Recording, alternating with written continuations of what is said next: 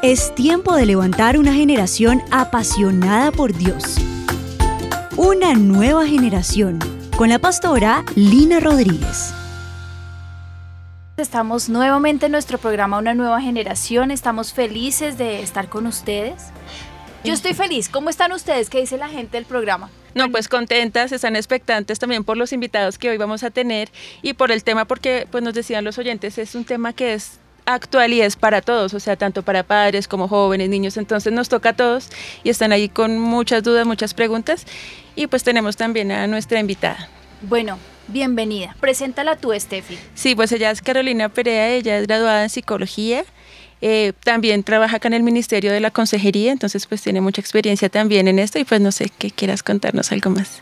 No, pues muchas gracias Pastora por tenerme aquí en el programa. Pues me siento muy feliz de estar aquí compartiendo con ustedes y sí, pues es un tema eh, muy actual, pero pues que tiene atrás muchas cosas que pues vienen así mismo como la palabra influenciando pues los niños y la juventud, entonces pues es importante que... ¿Y tú qué haces? Cuéntanos un poquito qué haces tú. Bueno, yo soy psicóloga clínica, eh, estudié en la Universidad Javeriana, estoy trabajando eh, pues aquí en la iglesia, en el Ministerio de Consejería, entonces pues eh, con los pastores Jaime y Sonia eh, pues hemos tratado de armar dentro del equipo de consejeros también un equipo en la parte psicológica que pues pueda ayudar a las personas que pues vienen solicitando consejería que se relaciona con áreas en salud mental y pues también algunos adolescentes que atendemos en consejería con problemas de anorexia, eh, pues cosas que afectan la identidad de los adolescentes actualmente y que pues necesitan un tratamiento más allá de, de la consejería como tal. Ay, qué bueno, te felicito. Gracias, por prestar tu servicio al avivamiento. Gracias. Para que se den cuenta cómo nos hemos especializado. Si vieron niñas, es que ahora el avivamiento repunta. Sí, porque eh, es la unión del espíritu de todos los consejeros como pastores del ministerio, pero también está el área médica que muchas veces se necesita, ¿no? Y pues es el caso que Carolina nos ayuda a cubrir. Bueno, hoy tenemos un programa espectacular, Carito, mm. Steffi. Y vamos a comenzar orando. ¿Qué les parece si les cuento el programa de hoy? Es sobre los influencers, los youtubers o toda aquella influencia que tienen los medios de comunicación también en Internet, ¿no? En las redes sociales, porque quiero como eh, sectorizarlo un poquito, cuadrarlo más cerquita, para que los papás vean que están tan a un clic de perder sus hijos, ¿no? Y que una persona transforme el pensamiento, los principios, los fundamentos, la forma de pensar y la educación que los papás le han dado en un segundo. Entonces, es a esto que nos vamos a dedicar. ¿Están listos? Sí, sí, Vamos a pedirle al Señor que nos ayude. Señor, nosotros nos presentamos esta mañana delante tuyo, Señor, y yo te ruego en el nombre de Jesús que tú nos ayudes, Señor, para que podamos tener un programa conforme a tu corazón. Sé que está en ti, Señor, sé que es un latido tuyo, que podamos tocar temas tan profundos como es los influenciadores, Señor, que están tocando nuestros adolescentes y nuestros jóvenes, para cambiar todo lo que ellos tienen. Yo te ruego en el nombre de Jesús que tú nos ayudes, nos ministres en el nombre de Jesús. Amén. Amén. Imagínense que tenemos una llamada. ¿De quién es la llamada, Esther? Sí, mira, él es un comunicador social. Se trata de Víctor Hugo López Yara. Él es especialista en educación superior, también en educación a distancia. Es docente universitario y asesor en comunicación gráfica y es un experto en redes sociales. Y pues él quiere también colaborarnos pues un poco con el tema. Víctor Hugo, buenos días. Muchísimas gracias por estar en nuestro programa. Muy buenos días, no, un placer eh, el estar acompañándolos y bueno, y tratar de aportar un poco a un tema no solo de actualidad, sino de muchísima relevancia, especialmente para la formación de nuestra niñez y de nuestra juventud. Gracias, Víctor. Estamos aquí hablando y estamos comenzando el tema. Queríamos eh, preguntarte qué piensas tú de los influenciadores y los youtubers que están haciendo impacto en las vidas de nuestros jóvenes, en nuestra sociedad y alrededor del mundo. Bueno, mira, eh, esa primera pregunta de cuál es mi opinión respecto de ellos. Eh, siempre han existido influenciadores, ¿no? Eh, siempre han existido figuras públicas eh, cuyas actuaciones son llamativas para el resto de la sociedad. ¿Qué sucede hoy en día? Que a partir del desarrollo de los medios de comunicación, inicialmente eh, hablemos de radio, televisión y prensa escrita, eh, allí ese influenciador, esa persona que, que marca una pauta de conducta, una pauta de comportamiento, una pauta de pensamiento, tuvo mayor difusión pero digamos que en ese momento pues había cierto control ya que no había tanta posibilidad y libertad, entre comillas, para ejercer esa posibilidad de influenciar. Hoy en día, ¿qué sucede? Y, y, allí explico cuál es mi pensamiento respecto a los influenciadores.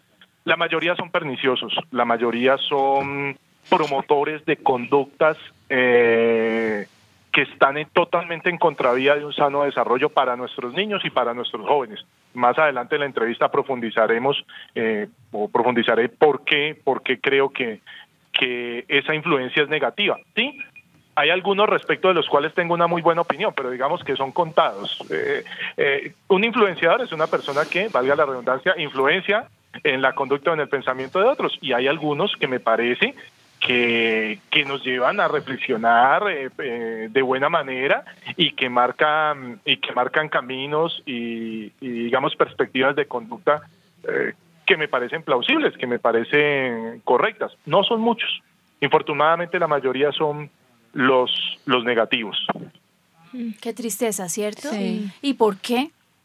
¿Y por qué no pues pueden ser mejor las personas que tienen valores, que tienen mm. principios, los que están influenciando a nuestros muchachos? ¿Por qué tienen que sacar lo peor que tienen adentro? No, no lo entiendo. Pues mira, allí iríamos como a un elemento no solo eh, de la parte psicológica y a un elemento, digamos, del, de ser constante, responsable y, asumir el trabajo de producir contenidos de verdad valiosos. Es muchísimo más fácil, y ustedes que están en un, en, un programa, eh, ustedes saben que es muchísimo más fácil producir contenidos de malísima calidad que producir un contenido de buena calidad. Porque el, contenido de buena calidad que exige que ustedes investiguen, ¿cierto? Que ustedes tengan una formación, eh, no solo periodística y mediática, sino una formación integral. Entonces es muchísimo más fácil mm, pongámoslo en este ejemplo, eh, lanzar improperios y mm, dar una cantidad de, conceptos llenos de groserías, de ofensas hacia los demás, que manejar un discurso constructivo. Entonces, cuando nosotros tenemos un niño o un joven y ustedes lo han visto en las, en las casas, en los hogares, ¿al niño hay que hacerle más énfasis en que se comporte bien? ¿O hay que hacer énfasis en decir, eh, nos preocupamos por decir, Dios mío, este niño, ¿por qué se comporta tan bien y sigue absolutamente todos los consejos? Entonces, está en nuestros, está tal vez en nuestra esencia de, de niño y de joven transgredir la autoridad. ¿Por qué se transgrede la autoridad? Porque el niño y el joven está tratando de reafirmar su autonomía y su identidad. ¿Cómo lo hace? Transgrediendo el consejo, transgrediendo la guía que le brindan sus mayores. Por lo tanto, ¿cuál influencer va a ser más llamativo para el niño o para el adolescente? Aquel que le repite lo mismo que le están repitiendo sus padres o aquel que hace el llamado a que transgreda lo que los padres, los mayores y sus profesores le están diciendo. Él psicológicamente va a encontrar muy llamativo seguir al influencer que le está diciendo transgreda la norma porque a través de la transgresión de la norma el niño y el joven muchas veces siente que reafirma su autonomía, reafirma una identidad frente a la, a la sociedad. Entonces es mucho más llamativo ese, ese tipo de influencia. Víctor, una pregunta usted, digamos, desde su posición de profesor universitario, ya como en ese rango de edad que es entre la adolescencia y ya pasando la adolescencia, ¿qué casos o qué nos podría comentar acerca de esta mala influencia que han ejercido los youtubers, los influencers en la vida de los jóvenes? Pues mira, yo he visto varios estudios frente a qué realmente tanto influyen, y suena como redundante, influyen los influencers en los, en los jóvenes y en los y en los niños. Hay una cosa clara, los influencers frente a los niños y los jóvenes infortunadamente validan conductas y legitiman comportamientos. ¿Y cuáles son las conductas que validan? La mayoría son las malas conductas o los comportamientos eh, que desafían la, lo correcto o lo socialmente pues eh, eh, aceptado. Entonces, el impacto está claramente, o sea, se evidencia en que el joven y el niño encuentran en el influencer alguien que le valide esa conducta. Entonces, si lo hizo, a ver, yo lo digo por experiencia propia, tengo un hijo de 11, perdón, un hijo de 14 años, una niña de 11 años, y algún día lo vi viendo un, un video, y creo que hasta por aquí lo abrí para poder referirme directamente al, al personaje. Se llama La Liendra. Imagínense, la liendra pues es la del huevo de, de los piojos. Ya, ya, de, ya el nombre no. Sí. Eh, porque lo, lo abrí aquí precisamente para poder hablarles de él. Y aquí veo que tiene, miren, tiene 207 mil suscriptores. Este es un influencer, un youtuber, pues que los youtubers son influencers también y los instagramers también, pues si tienen bastantes seguidores, los consideramos influencers. Y este video, solo este video tiene un millón cuatrocientos veintiséis mil visualizaciones en este momento. Entonces, ¿qué pasa? Si la liendra lo hace y la liendra es exitoso, y la liendra por tener, o todas las liendras del mundo y todos los piojos que haya entre los influencers, porque todos tienen sus nombres, algunos unos nombres muy, muy llamativos, otros uno, otros nombres, bueno, qué sé yo. Yo puedo estar fallando, pero estoy casi seguro que cuando tienen alrededor de 10 mil seguidores por cada aviso les están pagando alrededor de 250 dólares. Wow. Pero entonces imagínense ustedes alguien que tenga un millón de seguidores. En este caso la liendra no tiene un millón de seguidores, pero está cerca, tiene, tiene un cuarto, 207 mil suscriptores. Creo que cuando tienen un millón de seguidores, por ciertos tipos de avisos les pagan creo que más de 100 mil dólares. 100 mil dólares, caramba, convertidos a pesos, ¿cuánto es? Entonces, un niño fácilmente y un joven fácilmente justifica la manera de expresarse y la manera de comportarse del influencer porque ese influencer en esta sociedad está siendo exitoso. Ya que esta Guácala, sociedad mide el éxito, esta sociedad mide el éxito en la cantidad de dinero que tengas y no en la manera en que te comportas. Entonces, Víctor, lo estoy viendo. Lo abrí por puro chisme. Está espantoso. Sí. La dice, el que tengo aquí a ver sea de la liendra y sus mejores videos. Recopilación, episodio 26. Estoy viendo uno en el que coge un, eh, ¿cómo se llama? Por lo, con, lo, con lo que pescan los peces. Una ¿Una red, caña? una caña. Un, Un anzuelo. un Anzuelo. anzuelo. Y se atravesó el- el, el cachete, por Dios santo. Uy, no. Es que Y ese es, y esa es la liendra. Entonces, allí encontramos el gran peligro que puede haber para nuestros jóvenes y, y niños. Ellos saben perfectamente que esa conducta no es adecuada, pero si esa conducta te convierte en alguien exitoso, entonces, ¿por qué yo me voy a poner a estudiar en una universidad cuando son cinco o seis años, más una especialización para ser alguien exitoso, cuando la liendra con atravesarse la mejilla con un anzuelo gana más que cualquiera que tenga un doctorado y, y simplemente con hacer esa barbaridad? Allí es donde está el peligro, creo yo, eh, porque, eh, ¿cómo le digo yo a un niño, o, a- o pues sí, hay manera de decirlo, pero ¿cómo le digo yo a un niño o a un, o a un joven? Me dicen, no, pero es que mira, yo simplemente voy a ser youtuber, voy a ser un influencer porque me dan tantos pares de tenis por decir que estos son los mejores. Y pues la verdad no se necesito estudiar. Y, y realmente hay muchos casos de éxito dentro de los youtubers, dentro de los influencers, los Instagram. Hay muchos casos de éxito. Entonces, digamos que, que hay argumentos de peso en la parte capitalista frente a eso. Pues realmente agradecemos mucho la intervención, Víctor. Estamos impresionados. Eh, me imagino que entre los jóvenes que estás dictando clases ves muchísima influencia de todas estas redes sociales y lo que les está acompañando, ¿no? En lo que ahora vivimos. ¿Cómo los ves Sí, a eh, tus jóvenes? todo, pues mira, los, las personas con las cuales yo tengo contacto, la mayoría son estudiantes de comunicación social. Ellos lo manejan más por eh, la parte comercial y ven a los influencers como una posibilidad de mercadeo, es decir, de ellos convertirse también en influencers. Pero allí también hay un gran fraude que se está analizando. Mm, Hace poco se realizó un estudio eh, respecto del conteo de los verdaderos seguidores de los influencers, pues porque ellos les pagan por seguidores, y se encontró que había un fraude grandísimo para las empresas porque ellas pagan por seguidor. Entonces, eh, pues eh, eh, se- se- tú sabes que uno mediante un programa o contratando a ciertas a ciertas personas te pueden generar 150, 200, 300 seguidores como No- por no 30 lo mil sabía. pesos y esos y esos seguidores son bots. O sea, esos no seguidores tenía son ni bots. idea que eso existía. claro, es que las redes también funcionan como un negocio. Víctor, yo tengo un No, mira. hijo, un hijo de 19 años, una niña de 16, uno, un niño de 14 y un niño de 5. Y yo jamás los he dejado ver absolutamente nada de eso. Mis hijos no tienen redes sociales. Mi hijo de 19 me ha rogado, ma, por favor, por favor, déjame abrir eh, Instagram. Le dije, no, cuando se case. Y si su esposa se lo permite. pero mientras tanto no, porque, porque, me da, porque me da miedo, realmente me da miedo. Pero tú qué piensas acerca de eso? Mira, lo que pasa es que la, el ciberespacio o el mundo digital, el espectro digital se ha convertido de una u otra manera en el, en el, en el mundo alternativo y hay veces en el mundo en el único que viven muchas personas.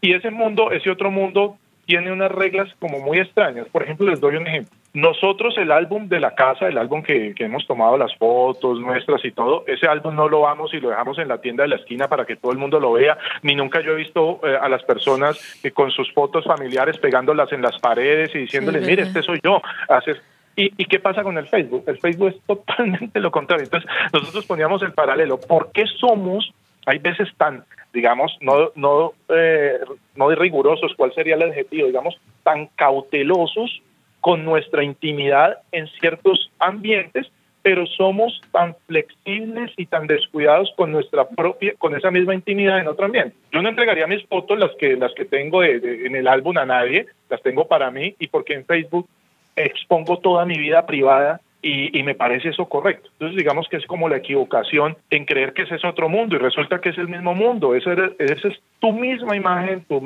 eres la misma persona exponiéndose de una manera inadecuada y permitiendo que tus hijos se expongan. Yo para, para por ahí finalizando, porque sé pues que el tiempo aquí apremia, que quisiera redondear es, como esta intervención diciendo que otro de los grandes de los grandes problemas que tienen los influencers eh, en cualquiera de las plataformas digitales que estén utilizando, sea Instagram, eh, YouTube, bueno, los, los, los, mismos medios de comunicación tradicionales, es que se crean falsos modelos estéticos y eso es gravísimo para la salud mental de nuestros niños y nuestros jóvenes. Por ahí hace poco nos dimos cuenta de una chica, qué pena, pues yo no soy experto en los, en los nombres de estos influencers de niños y, y, y jóvenes, conozco los nombres de algunos, pero hubo una chica que ella se veía pues como el, o sea, el rostro perfecto y, y, se, y se coló en uno de los, de los spots que, que, publicó, eh, se, se coló la verdadera apariencia de su rostro, que no era tan desagradable ni nada, pero era totalmente diferente a lo que ella mm. estaba mostrándole a mm. todos sus seguidores. Imagínate ¿cómo con un Photoshop? como con Ah, ya sé, con un... Lo editan. Filtros. con, un filtro, ya, ya, ya, ya. Sí. Y pues imagínate el, daño que hace para los niños que tienen a esas personas como sus eh, modelos a seguir cuando les están mostrando una algo totalmente alejado de la de la realidad. Y entonces esos falsos modelos estéticos tú sabes que, que, crean unos problemas pues de depresión y que han llegado pues hasta el hasta el hasta el hasta el suicidio no porque los niños buscando aceptación y likes llegan al extremo eso es muy cierto. ¿A, dónde iremos a llegar? Eh, me pregunto yo en todo esto. ¿Cómo, cómo ves esto de, los, de, lo, de todas estas redes sociales a 10 años, Víctor? Pues mira, hay una, hay una, una frase que, que es de cajón, como todas las frases de cajón a uno se le vuelve aburridora porque es repetitiva, pero como todas las frases de cajón son de cajón porque tienen una gran verdad eh, eh, en sí a uno siempre le dicen que el problema no es ni, ni el medio ni la herramienta, sino que cómo se utiliza. Pero yo digo que para este caso eh, eh, eh, sería es, es, muy complicado esperar que las redes sociales las utilicen bien, como por ejemplo, ¿cómo se llama el profe? El profe que da clases de matemática a través de YouTube que tiene millones de seguidores, el profe Julio. Mm. sí, no sería mucho pedir pues que todo el mundo se dedicara a a formar realmente a nuestros, a nuestros niños. Yo lo que digo es que a futuro, en unos 10 años, yo esperaría que hubiese una reglamentación respecto de las publicaciones eh, que realizan los influencers, como lo hay para los medios de comunicación tradicionales. Un periódico, por ejemplo, tú estás hablando del país, el espectador o un noticiero, a pesar de que pasan cosas terribles, escabrosas a veces, ellos tienen una reglamentación y tiene quien los vigile. En cambio, esta otra, estas otras personas no pueden decir lo que les venga en gana y lo más que les puede suceder es que les cierran esa cuenta, pero ellos abren otra el otro día. Lo que yo esperaría es que a futuro, a unos 10 años, hubiese cierto grado de regulación por parte del Estado, por parte de la ley, y que esa regulación nos ayudara a controlar un, un fenómeno pues un fenómeno terrible al que de una u otra manera van a estar expuestos nuestros niños y jóvenes. Es muy cierto. Víctor, muchísimas gracias. Gracias por tu intervención. ¿Niñas tienen alguna pregunta para Víctor? No, no, señora. Víctor, Dios te bendiga. Fue de verdad muy enriquecedor escucharte. Bueno, que estén muy bien y muchas gracias. Gracias. Qué. ¿Cómo les parece? Sabes que mientras él hablaba, yo leí una noticia hace como mm, tal vez dos o tres meses que el, el youtuber, eh, la página de YouTube más seguida a nivel mundial y decía pues la cantidad de seguidores. Y otro lo superó, pero resulta que la más seguida a nivel mundial es una, una, una empresa de producción de música y son los más seguidos a nivel mundial. Y lo- el que venía de segundas es un youtuber y lo superó y les ganó en número. Entonces yo dije, ah, no, debe ser que publica algo increíble. Cuando voy y miro, mira, Pastora Linita, unas cosas que terribles. Por ejemplo, puso unos carteles a unas personas que decía odio hacia los israelitas. Y, y como el juego era como apuntándoles con pistolas como si los fuera a matar. Y eso es lo que siguen nuestros jóvenes y es el, el número uno visto a nivel mundial. No me arrepiento de no haberle dejado a mis hijos eh, YouTube y, e Instagram. De verdad, no me Mm. arrepiento. ¿Qué dice la palabra acerca de esto? Porque yo quiero soportar todo esto sobre la palabra. Y dice Deuteronomio 13, 4, solamente al Señor tu Dios debes seguir y rendir culto. Solamente al Señor tu Dios debes seguir y rendir culto. Mm. Cumple sus mandamientos y obedele- obedécele, sírvele y permanece fiel a él. En Deuteronomio 6.1 dice, amarás al Señor tu Dios con todo tu corazón, con toda tu alma y con toda tu mente. Y es además uno de los primeros mandamientos, ¿no? La palabra tiene mil versículos donde dice, solamente sígueme. Pero me impresiona cómo nosotros hemos sido un poco laxos, Mm. padres, con las redes sociales y hemos permitido que nuestros hijos se contaminen Mm. con ellas.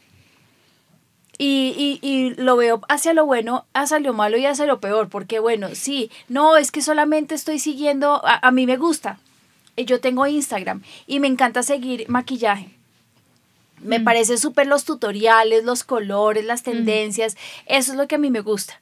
Me encantan las, las eh, floristerías, me encanta ver, eh, me fascina ver los artistas de literatura infantil, me gusta. Pero yo tengo 40 años Mm. y yo puedo decidir lo que está bien y lo que está mal, pero ¿puede un joven a los 12 años o a los 13? ¿Tú qué piensas de esto? A ver, la doctora, quiero que me hable la doctora. No, pues pastora, claro, la etapa de la adolescencia es una etapa definitiva en el ser humano, o sea, es donde se pone a prueba todo lo que una persona aprendió durante sus primeros años de vida, desde el nacimiento hasta los 10 años más o menos que comienza la etapa de la adolescencia ahora. Entonces, pues claramente es, es un momento donde están buscando una identidad, con quién, eh, a quién imitar, qué hacer. Y en la mayoría de las oportunidades, eh, en los hogares y demás, pues no hay como un modelo firme establecido para, para ese joven que está en esa etapa y que necesita eh, ese modelo para saber pues qué va a hacer, quién va a ser, ¿sí? Entonces, claramente, pues se pierden en el camino todos los valores o las enseñanzas que sea que pues se les haya dado en su casa si eso no se ha afirmado durante esos primeros años de vida en casa. Entonces llegar como a la adolescencia donde por la pura presión social de los compañeros en el colegio o aún yo creo que aquí dentro de la iglesia eh, comenzar a seguir ciertas páginas o comenzar a imitar ciertas personas pues se vuelve eh, casi que necesario para poder sobrevivir porque si no pues actualmente si, si no sigues ciertas, ciertos lineamientos sociales, pues no eres nadie. Entonces, pues, ¿dónde está lo que define Y es muy identidad? fácil, oye, ¿viste tal video? No. Uy, ¿qué te está pasando? Y tú no lo estás viendo y por qué no lo ves, ¿no? Mira que estaba diciendo, Víctor, algo que me gustó mucho y usó una palabra que es validar la conducta. Y dijo otra, ¿la notaste? Sí, eh, habló de legitimación y validación de conductas. Validación de conducta. Él por qué toca esas palabras y a mí me impactó para poderle explicar a la gente qué quiere decir. El proceso de educación es un proceso de imitación. El ser humano, y yo se los he explicado muchas veces, el ser humano aprende por imitación. Todo lo que ve, lo quiere hacer. Es por eso que nosotros estamos buscando que nuestros hijos tengan referentes siempre teológicos, una persona que los guíe. Los papás estamos buscando que tengan sus mejores amistades, un amigo que lo lleve por el buen camino. ¿Por qué? porque, eh, como dice el dicho popular, ¿no? Mira con quién andas y te diré quién eres. La validación de la conducta habla de eso. Las conductas son aquellas cosas que nosotros realizamos, que hacemos. Si la conducta está mal, están los papás para corregirla. Pero si yo por medio de los medios de comunicación, por eh, las redes sociales, yo veo que la conducta que a mí me, que está mal, que me han dicho que está mal, la veo repetidas veces, muchas veces, y la veo continuamente, afirmo que eso está perfecto. Y les voy a poner un ejemplo que me dio ayer eh, la pastora Dubi, ella me decía, y no voy a decir los nombres por muchísimo respeto a la persona que nos, ella me contó, pero me dio permiso de contar el testimonio. Ella me decía a una niña de nuestro colegio que sus papás eran servidores del avivamiento, son servidores del avivamiento. Y no le ha pasado a uno ni le ha pasado a dos, yo les aseguro que nos ha pasado a muchísimos. Eh, empezó a ver cómo su niña había cambiado su comportamiento, sus actitudes, su forma de hablar y hasta su forma de vestir. Y empezó a declinar en su nivel académico a irse literalmente en picada y a tener comportamientos eh, académicos em, disciplinarios inadecuados, cuando jamás ella había sido siempre una niña súper juiciosa, eh, con un buen comportamiento, era aceptable dentro de las normas y los estatutos y los principios del GCC. Y empezaron a ver que esto estaba cambiando, qué está pasando. Y de pronto a la niña se le salió poner en, en, sus redes sociales una foto en la que salía solamente con ropa interior, mm. con eh, su pantalón y con ropa interior. Y empezaron a ver qué estaba pasando. Y se dieron cuenta que la niña estaba siguiendo un, una influencer el que ella solamente sale en ropa interior. Y como ustedes se dan cuenta, está de moda, ¿no? Está de moda que ya las mujeres ya no usen su blusa, sino que usen para mostrar su ropa interior, o sea, su brasier, o que arriba usen eh, camisas totalmente transparentes. Y los papás decían, pero ¿en qué momento? Claro, los videos son corticos, son videos de tres, eh, cuatro segundos. Solamente están mostrando un maquillaje, pero mientras muestran un maquillaje también están mostrando una forma de vestir una forma de hablar, una música, porque además tiene una música de fondo y tiene un trasfondo porque esta gente tiene una vida y tal vez no sea la adecuada. Y los papás decían, de razón mi hija transformó su vida. ¿Cuánto llevaba la niña en esto? Alrededor de unos tres o cuatro meses. Mm.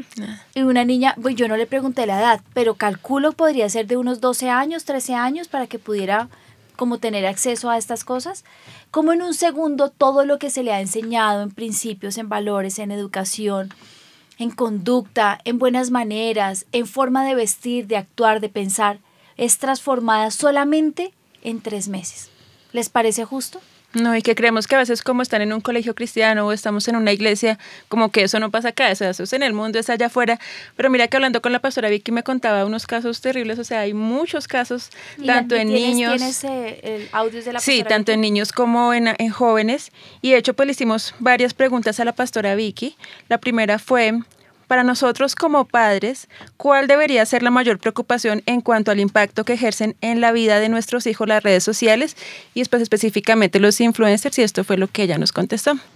Bueno, yo creo que para nosotros como padres la mayor preocupación debe ser eh, más que ese, ese trabajo con las redes sociales y los influencers y youtubers y todo esto que tiene que ver, que es una tendencia ya cultural y que se nos ha vuelto, eh, eh, la, la, como le estoy diciendo, la cultura de esta época, es ir y volvernos a la palabra de Dios conforme a lo que Dios nos ha dicho, porque yo creo que esa influencia el Señor nos dijo de quién debería ser. Y debería ser precisamente es de los padres. Deberíamos preocuparnos por ser esa influencia para nuestros hijos, como lo dice realmente Deuteronomio capítulo 6. Eh, en lo que llamamos eh, el Shema, dice, y amarás a Jehová tu Dios de todo tu corazón, de toda tu alma y con todas tus fuerzas.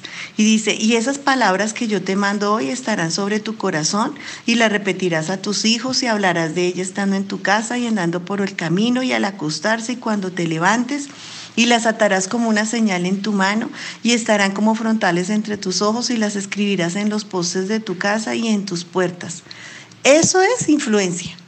Y pues realmente yo creo que el reino de las tinieblas sabe lo que es la influencia y precisamente sabe cómo levanta, porque la, pues la palabra influencers viene más es como de de un, de, un tratado comercial. Y el comercio sabe cómo levantar personas para influenciar en la conducta, el pensamiento de otros. Pero el Señor en la palabra, por eso dice la Biblia que Él nos llamó a ser sal y luz. Pero ese sal y luz no la puede ejercer ni la sociedad ni un youtuber, ni una persona externa a la que ellos siguen, sino que esa influencia, esa es la diferencia entre influencia e influencers, porque el influencer es netamente comercial, pero Dios nos llamó a ser de influencia. Pero ¿a quiénes debemos influenciar a nuestros hijos? no las redes, no los youtubers, no los amigos, pero que ahora ya, ya ahora son menos influencia, porque las redes y los youtubers son los que están ejerciendo más influencia en ellos. Pero lo que nos debe preocupar como papás es ¿Qué influencia nosotros ejercemos en ellos? Como dice allí la palabra, desde que nos levantamos, desde cuando nos acostamos, generamos una cultura espiritual en la casa, en, aún en nuestros hobbies, aún en cuando vamos por el camino en el carro, cuando nos levantamos, cuando nos acostamos, estamos generando influencia. Y pues de acuerdo a lo que yo genere, como, como se habla el término influencer, cambio el pensamiento y las formas de actuar de las personas. Si yo como papá genero esa influencia en mi hijo, pues voy a modificar su pensamiento o lo voy a poner, mi, si mi influencia es Cristo, su palabra, lo espiritual, lo digno, lo justo, lo de buen nombre, como lo dice Filipenses, pues eso es lo que nuestros hijos van a pensar y es en lo que ellos van a andar. Pero si yo dejo que la influencia, ni siquiera sé dónde está mi hijo, ni siquiera sé qué redes sociales ven ellos, ni siquiera sé eh, qué youtubers ellos siguen, sino que, ah, él está en algo que es de moda, pues bueno, ellos se van a convertir igual que ellos, porque para eso los están poniendo, porque ellos ganan millones de plata por eso, para que influencen el pensamiento de esa generación y de esa cultura. Y nosotros como papás somos los que tenemos que, estamos llamados por parte de, de parte de Dios para generar influencia desde pequeños, generar una cultura en casa, en lo que hablamos, en lo que vemos, en lo que oímos, porque eh, así nos creó Dios. Lo que eh, cuando son nuestros hijos pequeñitos, ellos todo lo que ven, lo que oyen, lo que pues es lo que les impacta en su vida y así quieren ser. Pues ese es el modelo que debemos de seguir. Dios nos puso como padres para que mostremos a Jesús a través de nuestras obras, a través de nuestra vida, ¿Eso ven nuestros hijos? Esa debería ser nuestra mayor preocupación. Más que, venga a ver, entonces le, les, le quito, le guardo, le eso. Es parte también del proceso. Pero primero, ¿cómo los estamos influenciando nosotros? ¿Es la Biblia viva en mi casa una influencia para mis hijos? ¿Es en nuestros hobbies, lo que hacemos en nuestro diario vivir, muestra la cultura espiritual, bíblica y de Dios, la justicia, la misericordia? El compartir, el enseñar. Bueno, todas esas esos influencias, cada uno coge un tema. Y, y, de ese tema, pues influencia esa cultura, influencia esa generación. Pues nuestro tema no hay mayor, lo que hablaba nuestro pastor el domingo, pasión que él más no hay mayor pasión, eso es lo que debemos enseñar e influenciar a nuestros hijos y no dejárselo a los medios de comunicación en donde los padres creemos que es, eh, no es muy nocivo y no le estamos poniendo cuidado a eso. Y eso está cambiando el pensamiento de esta generación. Mm. Me encanta lo que dice la pastora mm. Vicky. De verdad que nos motiva. Porque no es solamente quítele todos los youtubers y quítele todas las redes sociales, sino sea, vuélvase usted el influenciador de su hijo, vuélvase usted la persona que transforme el pensamiento de su hijo. Y es que eso es lo que yo, e, ese es nuestro problema, es que no hay nadie en casa. Entonces, si no hay nadie en casa, pues hay alguien, a alguien tenemos que seguir porque la pared no nos muestra nada, ¿no? Y ahora pues tenemos el contacto con una persona que nos está hablando. Es que de verdad que si resumimos todo esto, lo único que están buscando es compañía. Mm. algo que hacer, ¿no? Llamar la atención. Y mira que algo que la pastora Vicky me decía ayer que estuve hablando con ella y que me llamó la, atención mucho es que me decía que todo esto de los influencers se genera de un principio espiritual que es como el sí, sígueme, que Jesús, de hecho empezó con Jesús, que él dijo sígueme y te haré pescador de hombres. Entonces ella me decía, pues como que él fue como por decir el primer influencer que le decía a las personas síganme, pero ¿para qué lo seguían a él? Para hacerlos sus discípulos. Y me dice exactamente lo mismo están haciendo las redes sociales. Sígame, sígame. ¿Y para qué son esos, esos sígame, esos likes? Es para hacerlos sus discípulos. Entonces, igual si, como tú decías, no están los papás o no hay una influencia sobre ellos, ellos sí los están discipulando. Tremendo, ¿no? Me estabas contando tú algo, Carito, que me pareció súper bueno para que tengamos acá. Pues impresionante, Pastora Linita, porque es que las noticias eh, abundan. A mí, honestamente, me gusta eh, leer los diarios y en una de uno de esos días o, Mauro fue el que me pasó la nota. Yo quedé muy mal porque el diario El Tiempo eh, publicó una noticia que decía presunto reto viral entre jóvenes propagaría, un reto viral, propagaría contagio de VIH-Sida. Y resulta que cuando tú lees la noticia, pues dice que las autoridades estaban en alerta. La Secretaría Departamental, esto lo fue en agosto, hace dos meses, la Secretaría Departamental de Salud del Valle se alertó con los padres de familia sobre un reto viral que estaba circulando en las redes sociales y el reto era tener relaciones sexuales con personas que estaban contagiadas por VIH-Sida.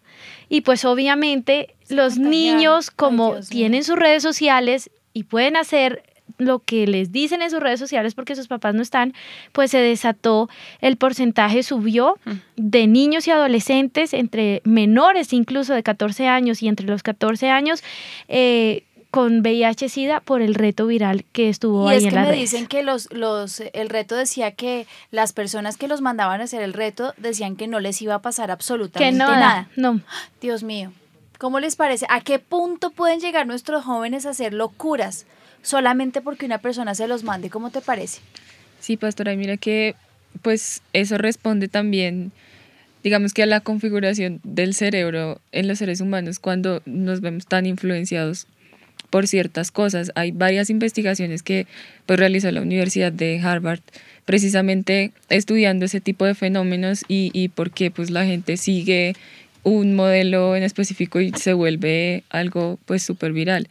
Y, y pues hablaban sobre cómo estar expuesto tanto tiempo a las pantallas, a las redes, a los medios publicitarios y demás, causa tal marca en el cerebro que comienza a generar como un desgaste en la parte frontal del cerebro y es la parte que nos ayuda en la toma de decisiones.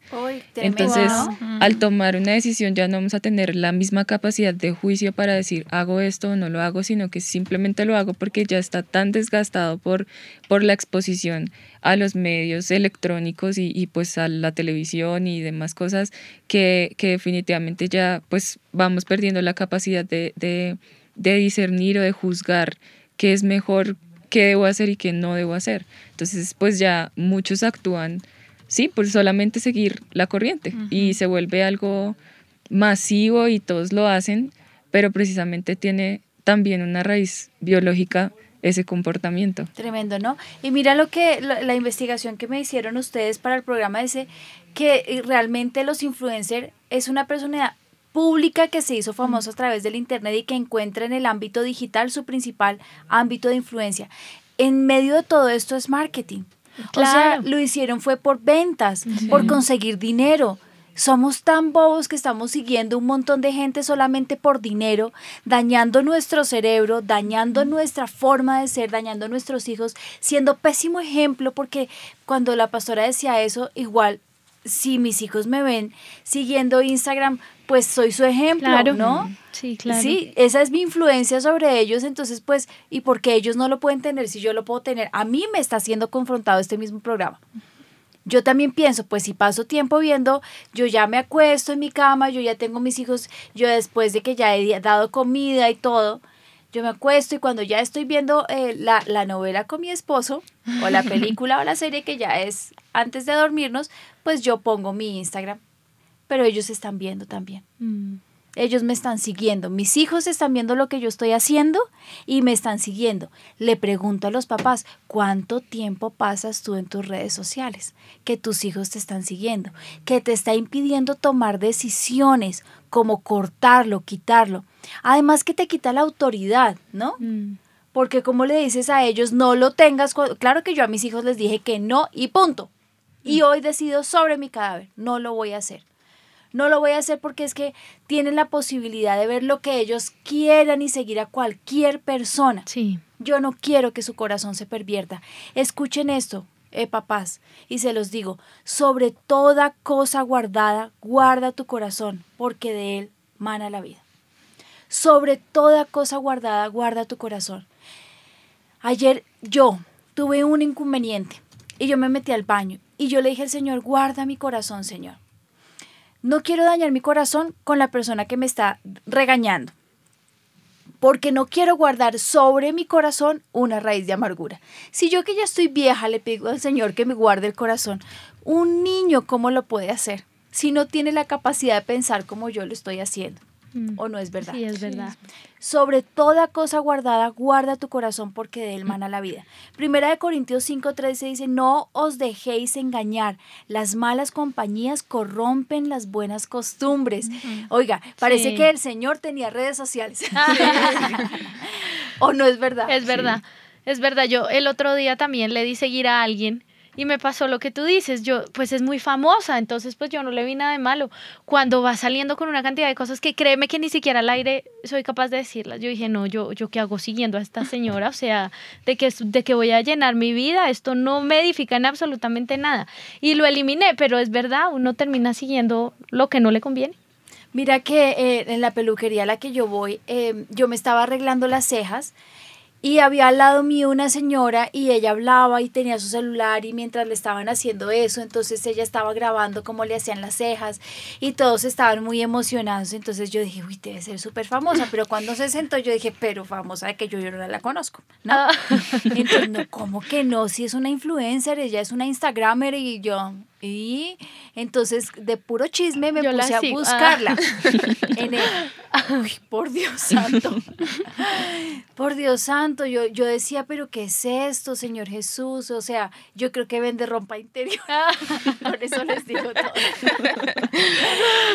y la siguen es por eso, ¿no? Entonces eh, la llevan a la peluquería para que la, ella, si hace una publicación en la peluquería, Claro. al otro día hay muchísima gente en la Claro. peluquería. Eso quiere decir que todo esto es marketing. Y De además le hacen sus cejas gratis. Ay, sí, le hicieron las Claro. cejas gratis. Sí, claro Entonces que sí. todo es un negocio. todo es un negocio. No, y mira que nos contaba la pastora Vicky que ella estuvo en la Feria del Libro este año y decía que la- los libros de mayor venta no fue ni literatura, ni libros, muchos libros que, tipos de libros que hay, sino los de los influencers. Mm. Y que ella veía pues todos los niños, ay, que el de Calle y Poche, que el de yo no sé qué, y los mismos papás y los los mismos compraron. papás también diciendo, ay, llevémosle este libro a a- para la niña, para no sé qué. Entonces los mismos papás comprándole ese material a los niños y a sus hijos. Sin saber, por ejemplo, en el caso de Calle y Poche, nos contaba la pastora Vicky, ellas son unas niñas lesbianas Ay, Dios. y um, de hubo un caso en el colegio de un joven que empezó a seguirlas. Y pues su mamá trabajaba mucho, entonces él permanecía mucho tiempo solo, pues eh, sentía como esa ausencia. Y en eso de que empezó a seguirlas, pues eh, él terminó con pensamientos y con cosas homosexuales. Cuando ya se dieron cuenta, pues porque la mamá empezó a ver como en Había cambiado su sí, comportamiento. en su comportamiento.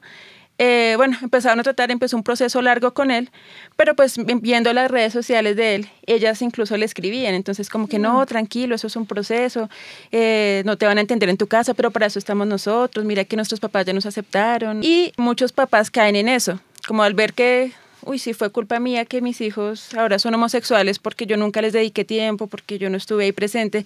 Y ese sentimiento de culpa, en vez de de pronto buscar una solución, lo que hacen es apoyarlo. No, pues entonces ahora apoyémoslo con que se volvió lesbiana, apoyémoslo con que es drogadicto, porque pues es su estilo de vida y pues como no estuve antes, entonces ahora sí voy a estar para apoyarlo, pero en lo malo. Tremendo, ¿no? Culpa, Mm. Claro. ¿no?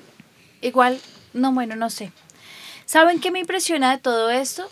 Me impresiona cómo Satanás se ha metido en nuestras casas y nosotros le, la- le dimos todo el permiso. A veces, cuando empezó lo de, lo de YouTube, empezaron con videos y, y- y a mí me gustaba ver videos chistosos, pero ya mm, como que yo me empecé a dar cuenta, pero eso hace, fue hace realmente muchos años, que YouTube quitaba mucho tiempo y yo estaba estudiando, entonces yo lo dejé porque me quitaba mucho tiempo, así que yo no soy segu- seguidora de YouTube. Y me di cuenta después de unos años que existían los youtubers, pero yo ya estaba como viejita, ya, ya habían pasado como 10 años que existían los youtubers. Y, y, y luego me di cuenta como esto se estaban volviendo millonarios los Sí. youtubers, ¿no? Haciendo unas ridiculeces como este niño que vieron, ¿Lo vieron? que se, se puso un, un, un, un en el cachete. Mis hijos dicen que yo solamente, oiga, páseme el cocianfirulo y el vainolo este y el, el chuflín". Bueno, pero ustedes me entienden, ¿cierto? El, el gancho ese para agarrarse el cachete. El anzuelo. El anzuelo. ¿Será que nosotros padres nos estamos eh, haciendo los bobos? Me pregunto yo. Mm. Sí, nos estamos haciendo Sí, los creo. bobos o creemos que porque somos de otra generación no tenemos que ver qué están viendo nuestros hijos o nuestros hijos nos hacen ver como ancianos a veces y ellos nos dicen a nosotros, "Ay, esto es normal, ay, esto lo hace todo el mundo y solamente porque ellos nos dicen eso entonces tenemos que dejarlos o mejor aunque tengamos 100 años nos ponemos a ver qué es lo que están viendo nuestros hijos y les hacemos un par en el camino y les damos un tate quieto y les decimos en nuestra casa no se permiten los influenciadores y díganselo así, repítanlo conmigo, influenciadores para que no se las vayan a dedicar papás. Youtubers, repitan conmigo, youtubers o los instagramers. Y si no, escríbanlo y si no, díganlo como ustedes se los quieran decir. Díganle todo lo que sea redes sociales, díganselo en español, no está permitido en nuestra casa. Porque aquí lo único que está permitido es el Señor. A mí me gustaba mucho cuando yo era pequeña, mis papás leían dos tipos de libros. Eran dos. Uno, exclusivamente la Biblia, todos los días. Y dos, avivadores. Y yo vi eso durante más de 20 años. Eso fue lo que hubo en mi casa. No había otra cosa.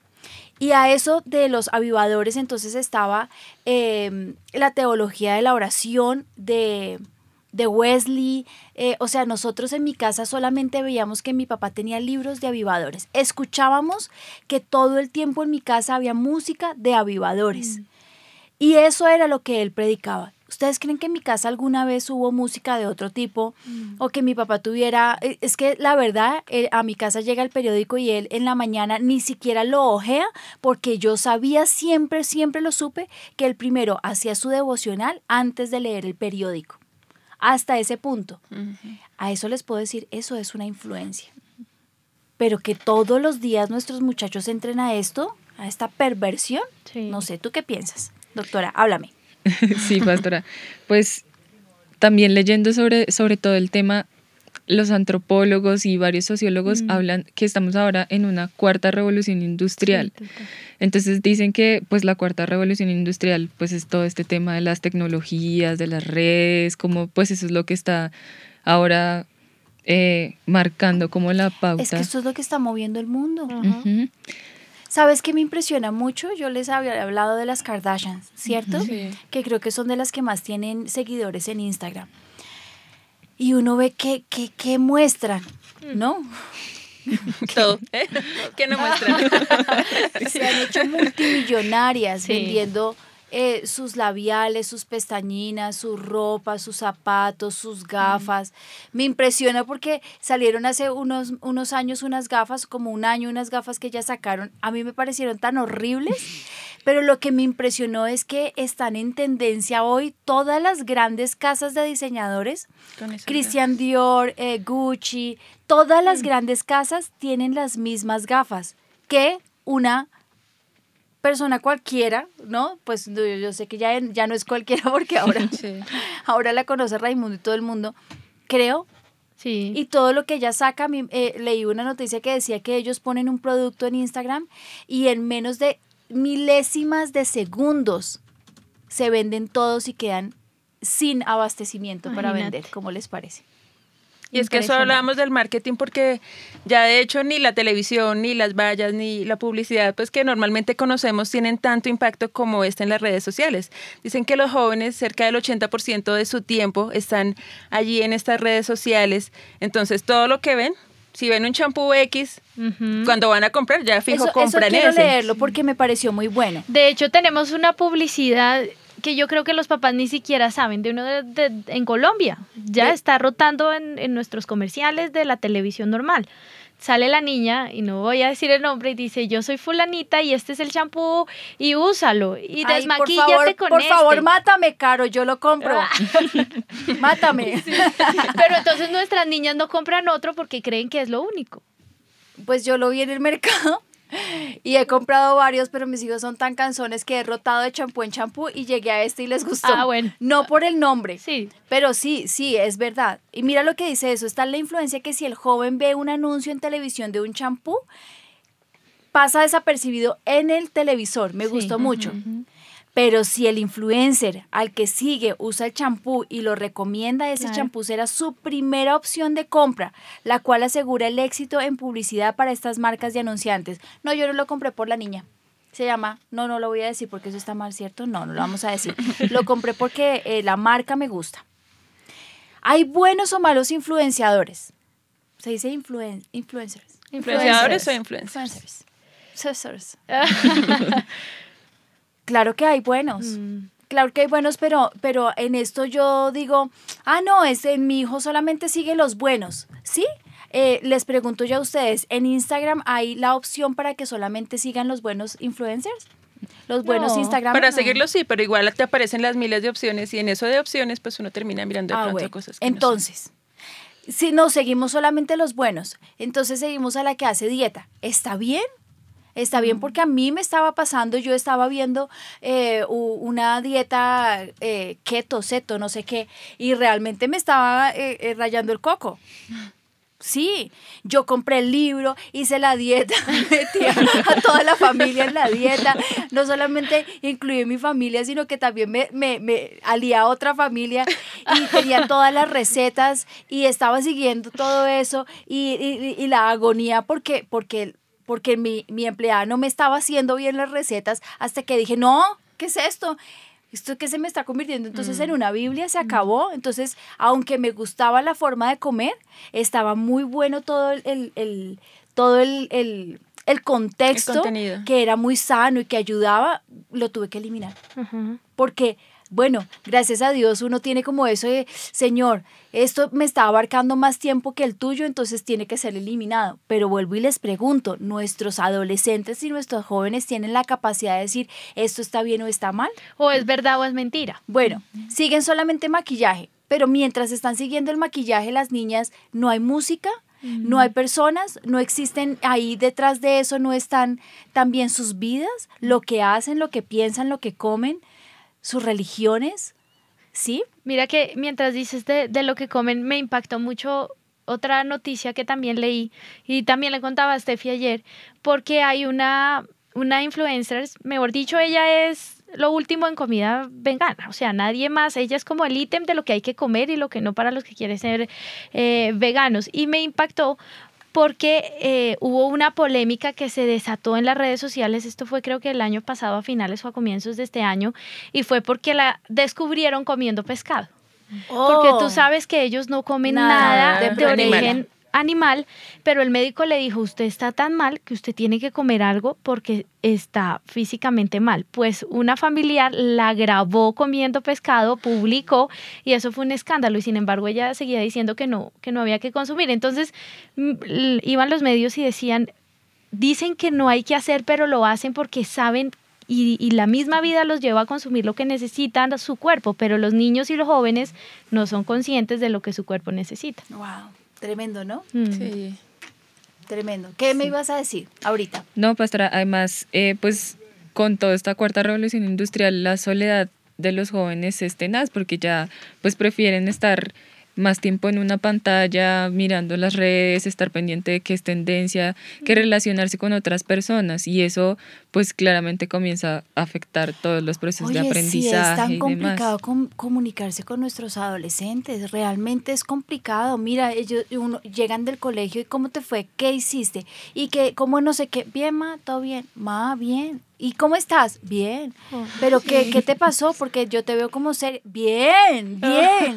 Estoy, ma, en serio, estoy bien. O sea, si ya es difícil permear sus vidas, imagínate si son seguidores de gente pues cada vez estamos nosotros, mira, yo sé que hay una etapa en el desarrollo del adolescente en que es más importante sus amigos y la sociedad.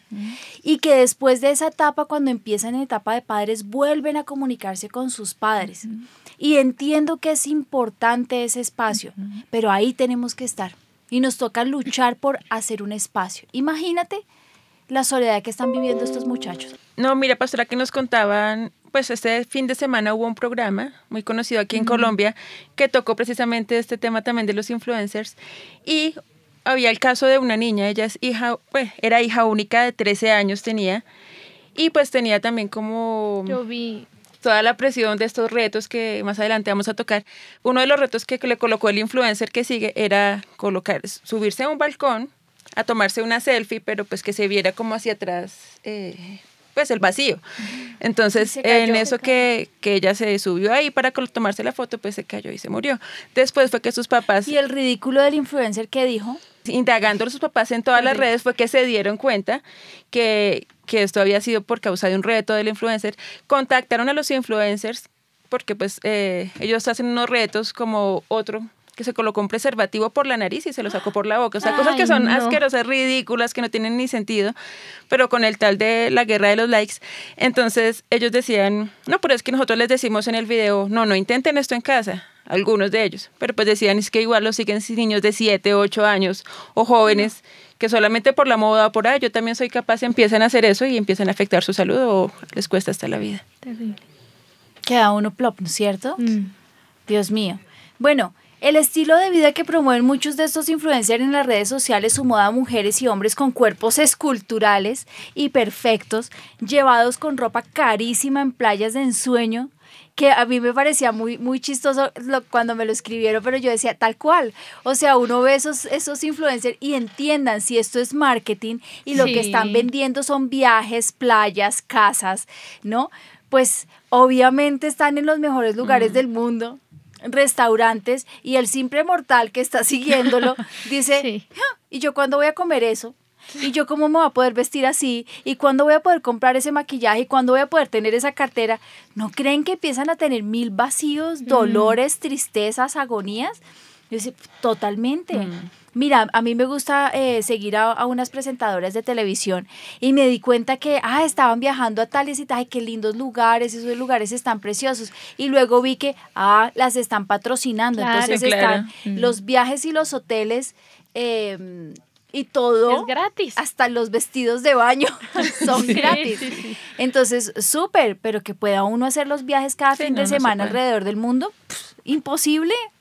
De verdad, y entonces a qué horas trabajamos, ¿no ven que ese es el trabajo de ellos? Que por eso están ganando. Y crea frustración en las personas porque yo no puedo tener ese estilo de vida.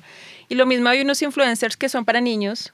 Eh, Hay el caso de uno muy conocido que se llaman Danny, Dan y Evan, que son dos hermanitos que ellos, eh, las marcas de juguetes los patrocinan a ellos, entonces les mandan cantidad de juguetes eh, y ellos viven destapando juguetes con el papá, eh, hacen juegos. O sea, uno mira el contenido y uno dice, pues no es malo, pero entonces también que está creando en los niños como frustración porque yo no puedo tener todos esos juguetes o prefiero pasar horas mirando cómo otros juegan en vez de yo jugar con lo que yo tengo. Y es muy fácil, mira, yo le descargué a, a Ezequiel la película de El Superlibro, que se lo recomiendo sí, de sí, verdad. Soy tengo. influencer, entonces Ah. les recomiendo. Tiene juegos, ¿no? Todo. No, es súper lindo, Sí. pero imagínense que tiene en la mitad de la película, yo le estaba poniendo Daniel en el Foso de los Leones, en la mitad de la película decía, eh, está la promoción de eh, centros de literatura cristiana. Sí. Entonces, si tienes, vete con tu papá y que te compre todos los videos y baja la aplicación y dice que lo tenemos que tener, mami, lo tenemos que tener, mami, bájame la aplicación, mami, vamos a ir a comprar todas las películas. Y ha visto la película una vez. Mm. Imagínense, una vez. ¿Por qué? Porque mi papá nos hizo un llamado de atención que teníamos que ponerle a los niños solamente películas de Jesús. Acuérdense, y también quiero hacer un programa de esto.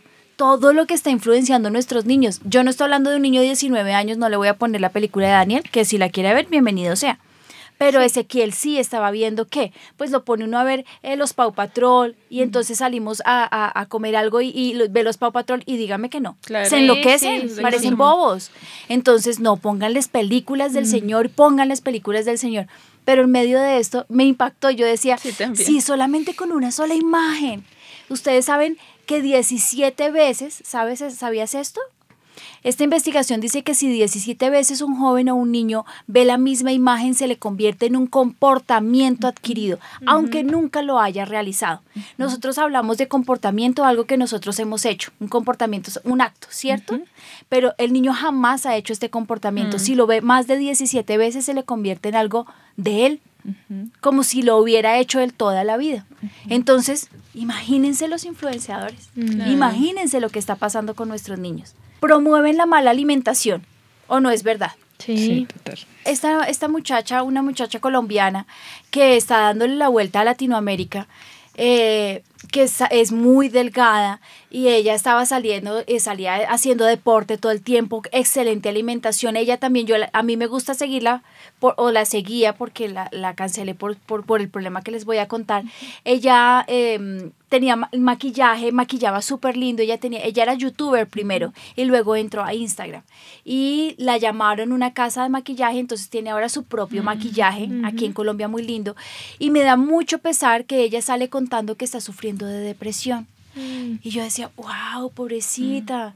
¿Y por qué? Claro, ¿qué estándares tan altos deben tener para poder permanecer y tener muchos likes y muchos seguidores?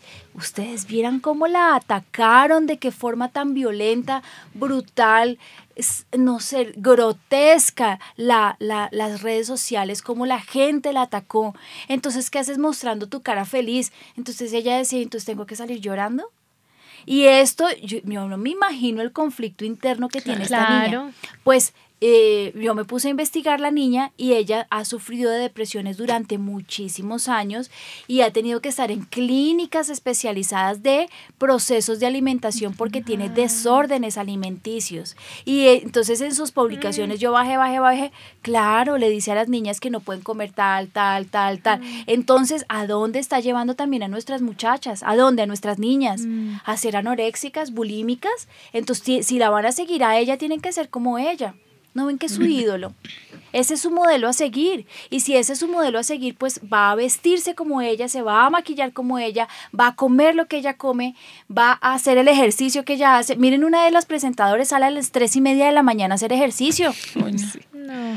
Tres y media de la mañana. ¿Duerma? ¿En serio?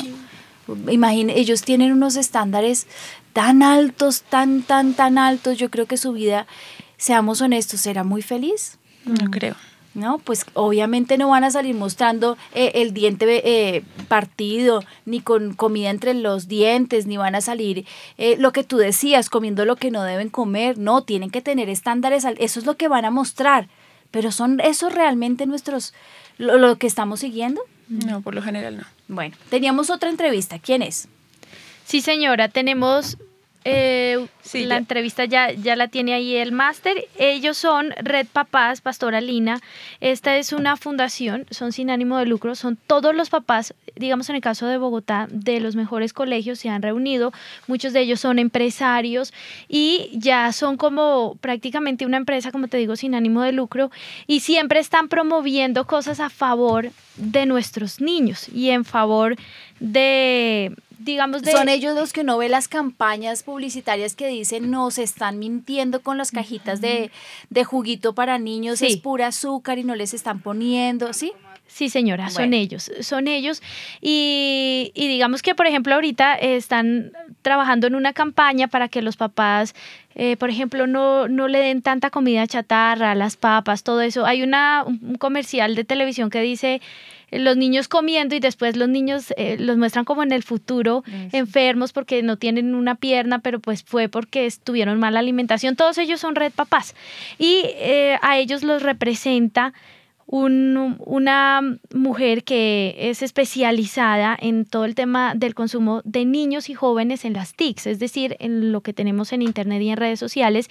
Y ella nos dio la entrevista y nos estaba contando precisamente esto que vamos a oír a continuación, cómo podemos proteger nuestros niños de esas realidades que no son realidades, que son mentiras y que nosotros creemos, porque muchas veces, por ejemplo, en estos días eh, salía una de las influencers más seguidas en Colombia con un problema y un escándalo con uno de los celulares porque eh, la marca que la patrocinaba, pues obviamente hizo fue un fotomontaje, no era real.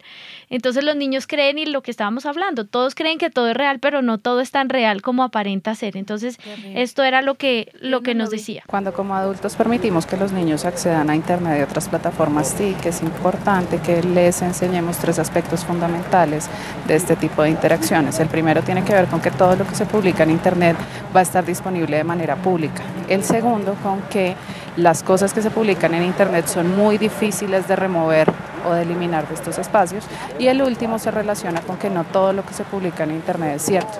Estas tres eh, aprendizajes o enseñanzas para los niños les van a permitir empezar a regular su conducta y establecer relaciones e interacciones seguras en los entornos digitales pues ahí estaba Pastora Lina diciéndonos cómo también tenemos que explicarle a nuestros niños acerca de esta realidad. Y también nos decía algo y es cómo podemos proteger a nuestros niños, nos hablaba del control parental, de cosas muy importantes que es precisamente lo que nos va a explicar en este audio. Por una parte resulta fundamental que cuando le entregamos tecnología a los niños, esta sea una tecnología que sea entregada de forma segura, esto quiere decir que sea tecnología que cuente con sistemas de filtrado de contenidos o de control parental que van a permitir monitorear la actividad de nuestros hijos en estos espacios. Adicionalmente, aprovechando que los retos producen gran curiosidad en los niños, podemos em, hacer preguntas relacionadas con qué piensan ellos alrededor de estos retos, si piensan que podría ser riesgoso para alguien, qué podrían hacer si se enteran de que alguien eh, está promoviendo el reto o si alguien les solicita participar en el reto, ya que este tipo de preguntas ayudan a que los niños tengan oportunidades de práctica y desarrollen herramientas para responder de manera asertiva frente a este tipo de solicitudes. Mire que de acuerdo a eso, ella decía hablar con los niños de acuerdo a los retos que les están eh, dando. Eh, me pregunto yo, eh, ¿vamos a esperar a que nuestros niños hagan los retos? No. obviamente, y yo le agradezco mucho a Red Papás que nos están colaborando, pero nosotros somos un pueblo un pueblo seguidor de Cristo.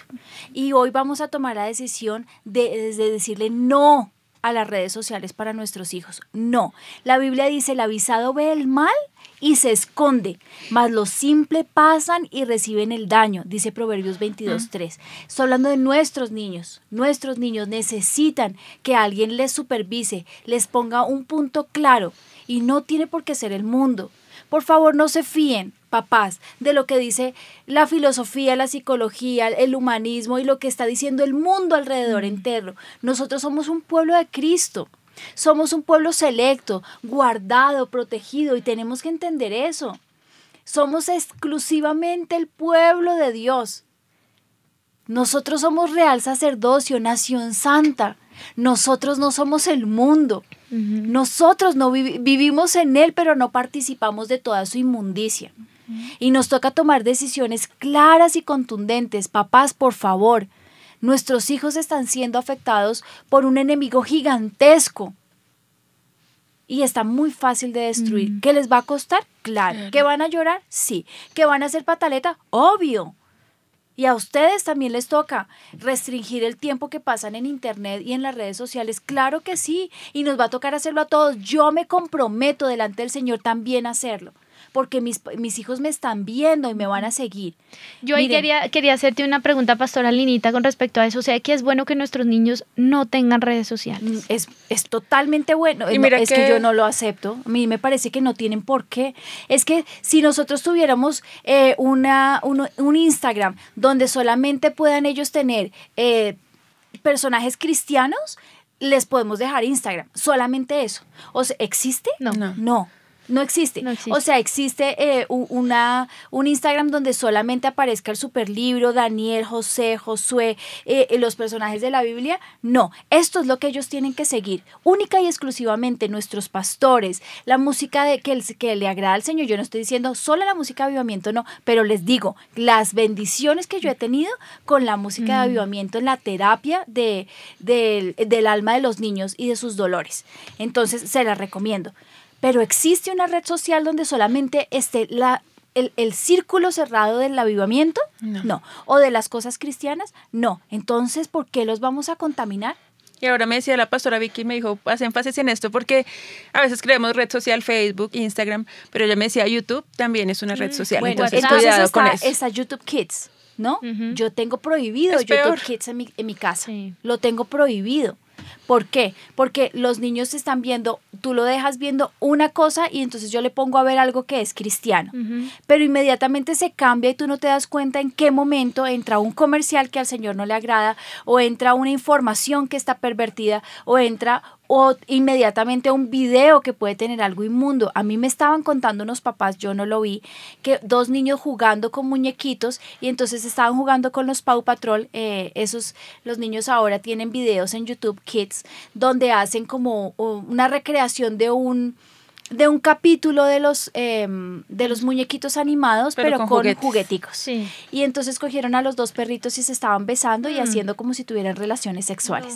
Entonces los podemos dejar ver YouTube Kids? No. No, de hecho YouTube No. Kids tuvo una demanda hace poco precisamente por tener contenido para adultos. dentro ¿De verdad? Sí. Wow. Y viste la noticia también que salió una imagen de Sirenita, un video eh, homose- eh, pues, homosexual en YouTube Kids y los demandaron también por eso el año pasado. Entonces, pues si Satanás quiere destruir nuestros hijos, esa es su visión, tiene todas las herramientas, tiene todo el dinero, tiene todas las influencias, tiene los altos mandos, está en todas partes, entiéndanlo.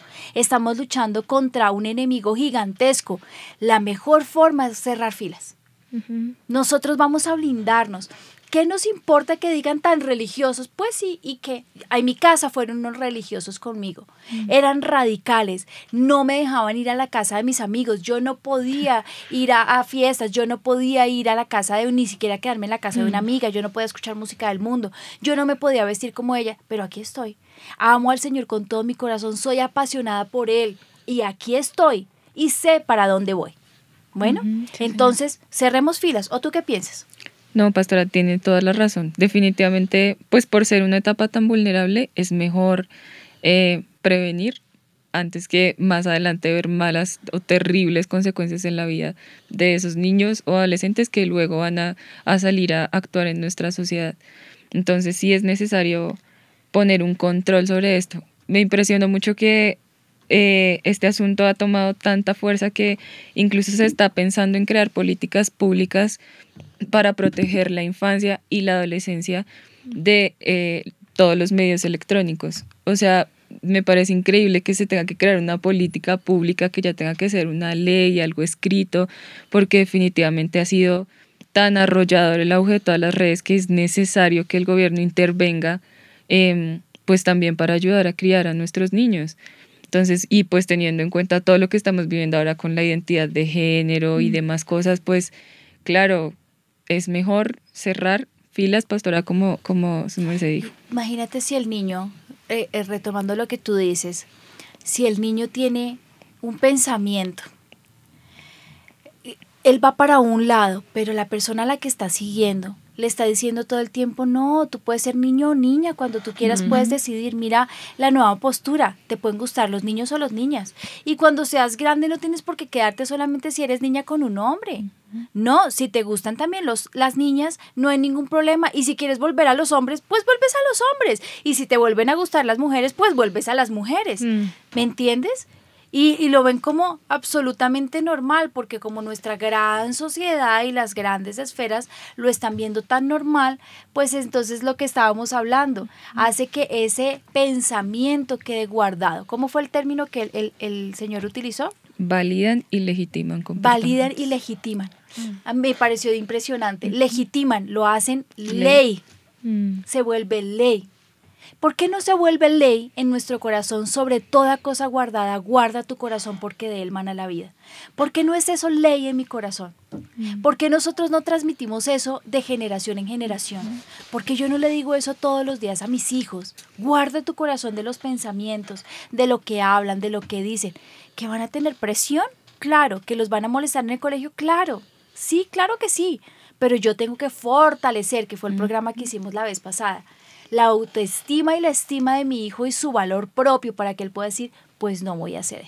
No, mira que también hay muchos youtubers y de hecho cristianos que ejercen una buena influencia y nos están preguntando los oyentes acerca de esto. Sé que también hay buenos influencers que son cristianos que predican la palabra. De hecho, un oyente por Instagram nos decía, eh, yo tengo un canal en YouTube y yo hablo de la palabra y yo comparto. Y Pues, pues, y otra oyente nos decía, mi, mi hija quiere ser YouTube youtuber y ella quiere colocar en YouTube como contenido cristiano para jóvenes. Yo te voy a decir lo que dice la palabra. Todo me es lícito, pero no todo me conviene. Todo me es lícito, pero no todo me edifica. Mm. Yo les contesto así, yo tengo Instagram. Que yo publique toda mi vida, ustedes se han dado cuenta que no. Mm. Me impresiona mucho, yo se los decía hace un tiempo que eh, pongo una foto familiar y la gente dice mucho, mucho, mucho, me gusta, me gusta, me gusta, me gusta. Pero si yo pongo algo de la palabra, la gente no dice nada. Y, me impresiona, porque ¿qué están buscando? ¿Chisme? Sí, claro. ¿O no? Que si tienes un contenido cristiano, nosotros estamos llegando, claro que tenemos que meternos, sí nos tenemos que meter en el, en el ámbito de Satanás. Nosotros no podemos, además de todo, satanizarlo, cerrarlo y no meternos ahí. Por eso el avivamiento se está metiendo en las redes sociales, por eso nosotros eh, metemos nuestro programa en todos lados, también estábamos subiendo predicaciones de nuestro pastor, claro que lo estamos haciendo. Pero vuelvo y les digo, todo me es lícito, pero no todo me conviene. A nuestros niños les conviene tener en sus celulares, primero estoy de desacuerdo que tengan celulares, ¿no? Pero les conviene tener redes sociales y estamos hablando es en la educación, ¿no? Yo no estoy hablando en los padres. Si tú estás promoviendo la palabra de Dios, pues me alegra, qué bendición que haya muchísimo más contenido que tenga la palabra de Dios. Eso es lo que necesitamos, claro que sí. Ayer me decía una persona, eh, por favor, me encanta el tema, estoy estudiando esto. Ni siquiera sabía que existía una carrera ahora para las redes sociales. Ah, sí, hay maestría. En la casi me caigo en la cama, maestría, sí, y mi cama es alta. Entonces, eh, que metan más contenido del Señor, claro que sí, yo sí lo apoyo, metan muchísimo, pero por favor, si eres un adulto, pero tu hijo, vuelve, sí, yo, yo no metería a mis hijos a que se metieran en estas cosas, no, no, yo no estoy de acuerdo, no estoy de acuerdo. Guardémoslos mientras más podamos. Seamos albaceas de nuestros hijos, es que realmente son nuestro tesoro. Mm. ¿Cómo lo vamos a exponer de esta forma? Entonces, lo que más, más podamos, el tiempo que más podamos. Cumplieron 18 años, pero si todavía podemos un poquitico más y podemos restringirles, hagámoslo, restringamos un poquito más. Que si, si permeó Satanás su corazón, nosotros podamos decir, Señor, pero tú sabes, tú sabes que yo lo guardé, yo lo intenté, yo lo protegí. Y no, Señor, yo se lo di absolutamente todo. Pastora Linita escribe Helen, ella está en Estados Unidos y dice, Pastora Lina, tengo mucha familia que no son creyentes, les parece que todos estos parámetros son absurdos, pero pues con mi esposo hemos decidido que lo vamos a hacer, sin embargo, no sabemos cómo llevar ese límite entre guardar nuestra niña, por ejemplo, y ayudar a, que nuestros familiares, como sus abuelitos, entiendan las medidas que estamos tomando. Pues yo pienso que con el ejemplo uno nunca se pone a debatir. Yo lo vi en mis papás, ellos jamás se ponían a, a, un debate frontal con la familia. Es que mis hijos no ven esto y mis hijos no hacen esto y mis hijos... Mi mamá un día yo la escuché decir, el tiempo lo dirá y, el tiempo lo mostrará. Y con el tiempo nos dimos cuenta cómo el Señor nos guardó a nosotros y ellos eran demasiado estrictos en nuestra educación y cómo a la familia que nos estaba criticando todos sus hijos se perdieron. El tiempo lo diré. De verdad, ustedes muestren con su ejemplo que el Señor es el número uno y que ustedes le siguen a Él. Y punto. Que el tiempo mostrará quién tiene la razón. Sí, pastora.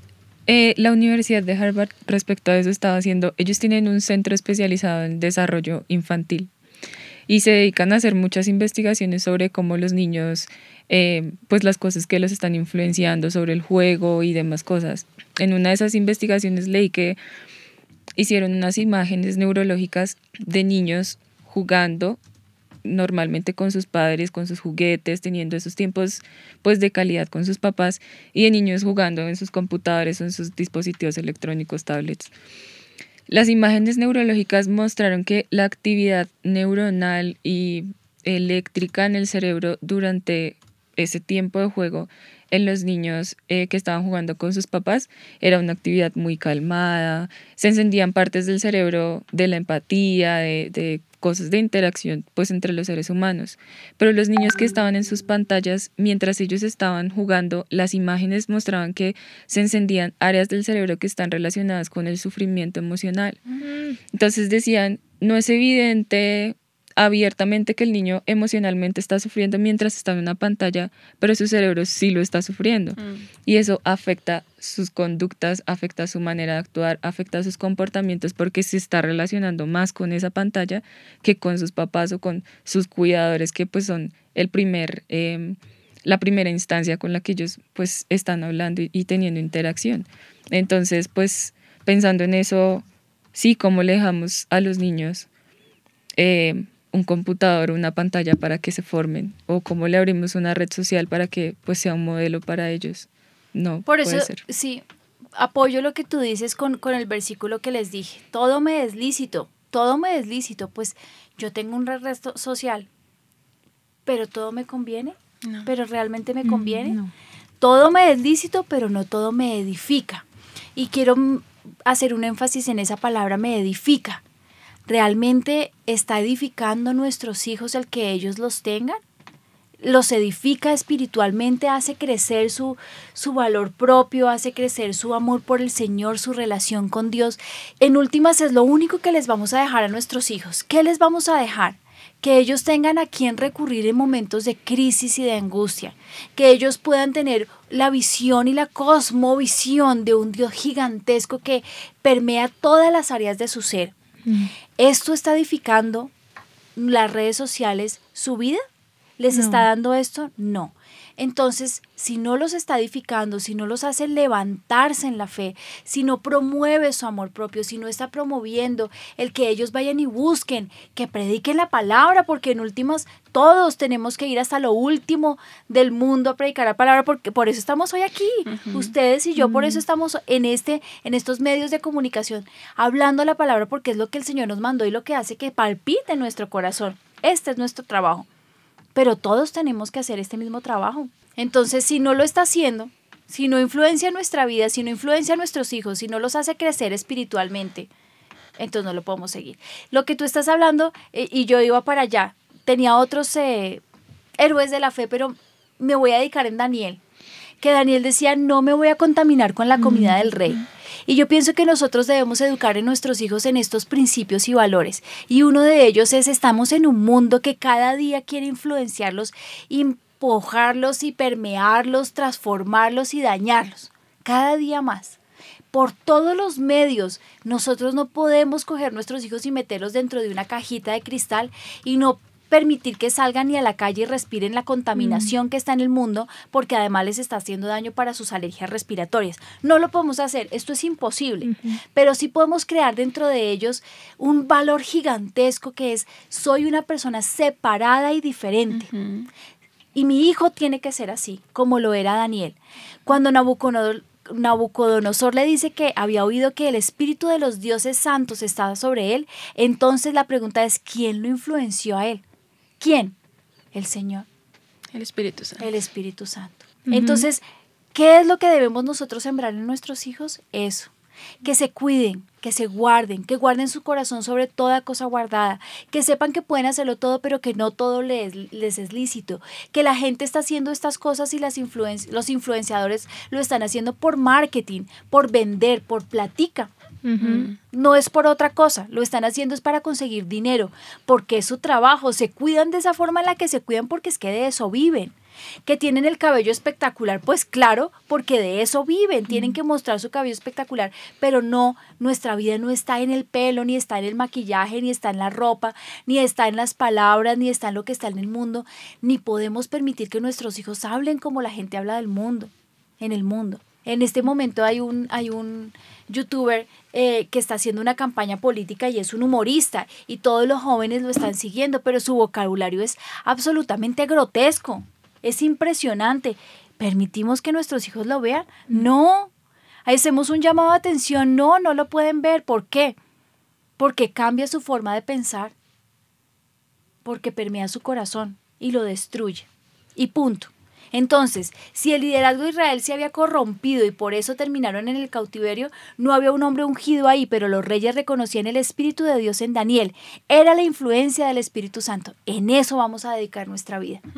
Que nuestros hijos sean guardados, que tengan determinación para decir lo bueno y lo malo, seguir al Señor con todo su corazón. ¿O no? ¿Tú qué piensas, doctora? Sí, pastora, es verdad. Eh, incluso Daniel, Sadrach, Mesach y Abednego, incluso les cambiaron el nombre para que pudieran Mm. en, en cierto modo encajar en esa cultura, pero ellos no perdieron su, esencia, no dejaron al Espíritu Santo a un lado que era realmente el importante eh, en medio de todo eso. Entonces, Y sabes que eran jóvenes y sufrían exactamente lo que los jóvenes viven hoy. Y estaban en el palacio del rey. Y siendo jóvenes se podían haber influenciado a cualquiera uno de ellos. O sea, y podrían haber sido los populares. Eran reyes, ¿no? Hubieran podido ser cualquiera de ellos. Sí. Pero decidieron no. Era un cambio de cultura. Ellos venían desde otro país. Era totalmente diferente. Tenían también que encajar. Los jóvenes tienen que encajar, eso piensan ellos, pero ellos dijeron no queremos encajar. No se nos da la gana, queremos ser diferentes.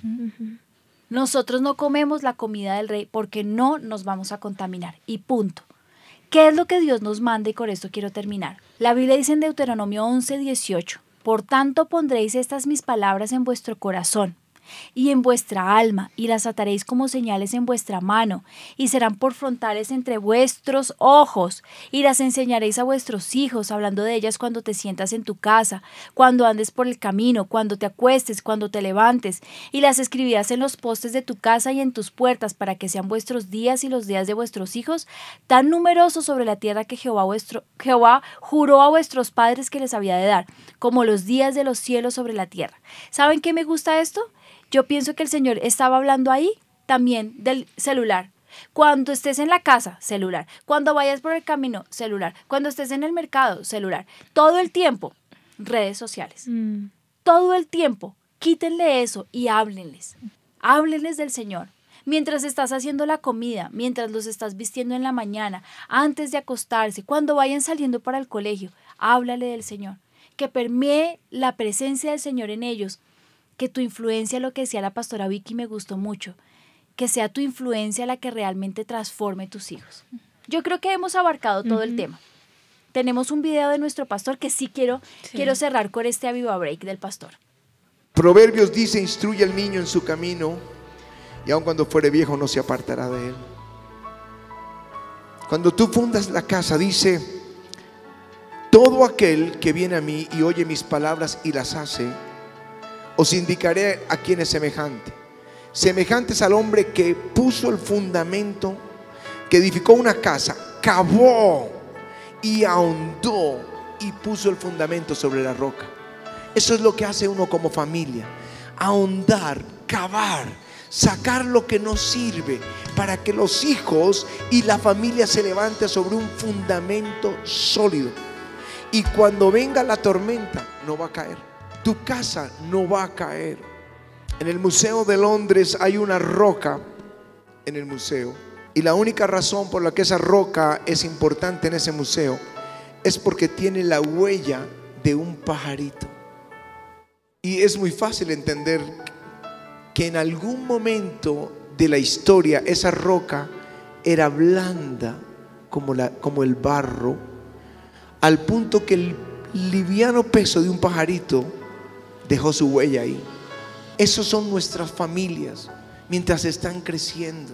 Es la oportunidad de, en que el corazón está hablando, es tierno para Dios y podemos dejar la huella de Jesús en ellos. Si lo hacemos, ellos no se van a perder. No es que los hijos de los que tienen un altar no pasan por momentos difíciles, pasan, pero la palabra ya está sembrada. La palabra ya está sembrada. Ya está ahí, no la pueden arrancar, ya no pueden hacer nada.